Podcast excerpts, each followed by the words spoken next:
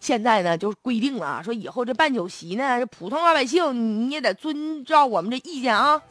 啥意见呢？现在呢，这个都昌县啊万户镇党委政府就联合下发了一个关于镇里面。加强红白喜事管理，反对铺张浪费的一个实施的意见，就对菜的数量、发烟的标准，还有礼金都做了明确的一个规定了。特别是有一个村儿，他们还有一个规定，说呢，每桌酒席不能超过十七个菜，酒水不得超过一百五十块钱一瓶，只能用一种饮料。而且呢，对礼金也详细做出了规定，说必须由村的红白喜事。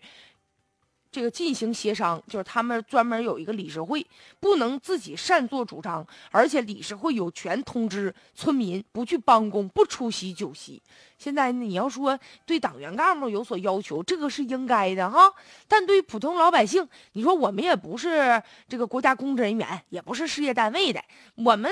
哎呀，为啥这个办个红白喜事还得这么多条条框框呢？很多老百姓觉得了，说我兜里有钱呢，我应该根据我自己实际的经济条件呢，和我当时的情况，那俺们家亲戚就是多呀，那怎么就不行呢？